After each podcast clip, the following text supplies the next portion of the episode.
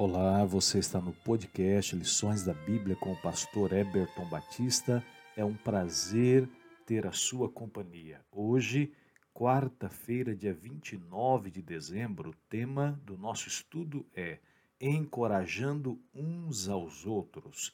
O que o apóstolo aconselhou os leitores a fazer diante da situação que enfrentavam? O que aprendemos com Hebreus? Além disto, analisemos como Deus ajudou Elias a se recuperar da experiência de desânimo.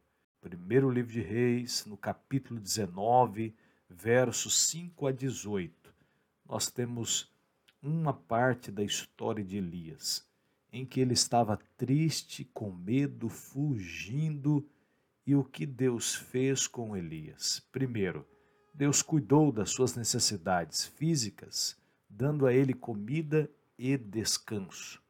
Segundo, Deus ajudou Elias a aprofundar a sua compreensão de como o Senhor trata e cumpre os seus propósitos.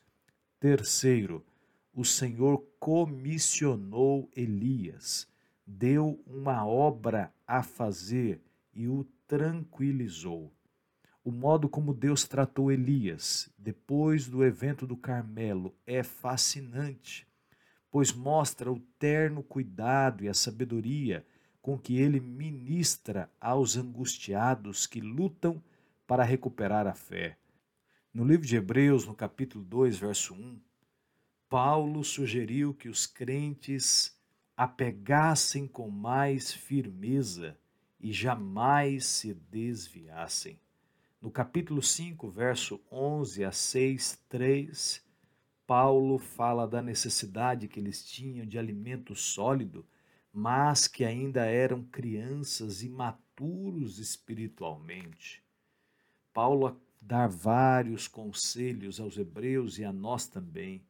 Paulo diz: cuidem dos necessitados físicos e de seus irmãos na fé, pratiquem a hospitalidade Sejam generosos, encorajem os crentes a permanecerem na fé, exortai os irmãos a não deixar de congregar.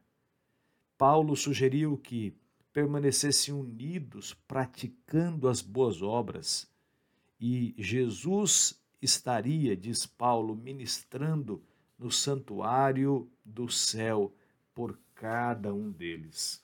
Lynn Duster conta que em uma ilha de Kiribati, no Pacífico, um homem comprou um barco e decidiu testá-lo em mar aberto, com o filho e mais um ilheu.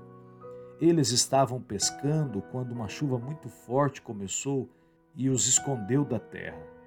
As ilhas de Kiribati são planas e virtualmente invisíveis até mesmo a uma curta distância. Eles ligaram o motor e começaram a procurar a ilha onde haviam saído, até que o combustível acabou. Então ficaram à mercê da corrente que vem do oeste, quase sem comida e sem água, indo na direção de Papua Nova Guiné. Ficaram no mar quase três meses. Enfraquecidos mental e fisicamente, caíram na tentação de beber água do mar. O filho ficou doente e morreu, e o pai enlutado começou a perder as esperanças. Ele ficou enlouquecido. Estavam tão fracos que, mesmo juntos, não conseguiam levantar o corpo em decomposição para jogá-lo no mar.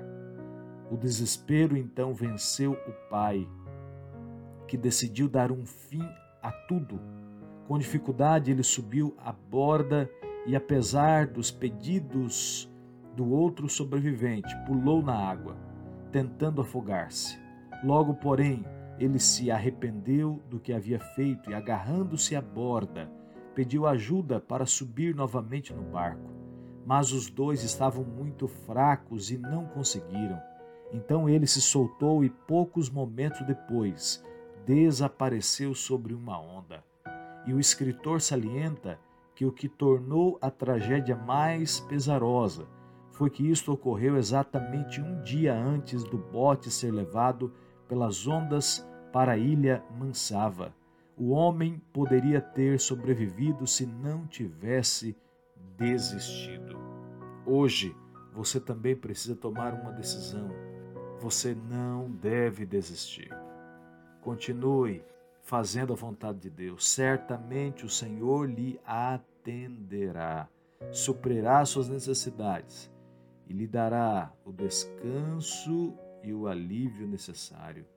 Mas, por favor, não pule do barco. Permaneça, que muito em breve você alcançará o porto seguro. Que Deus te abençoe.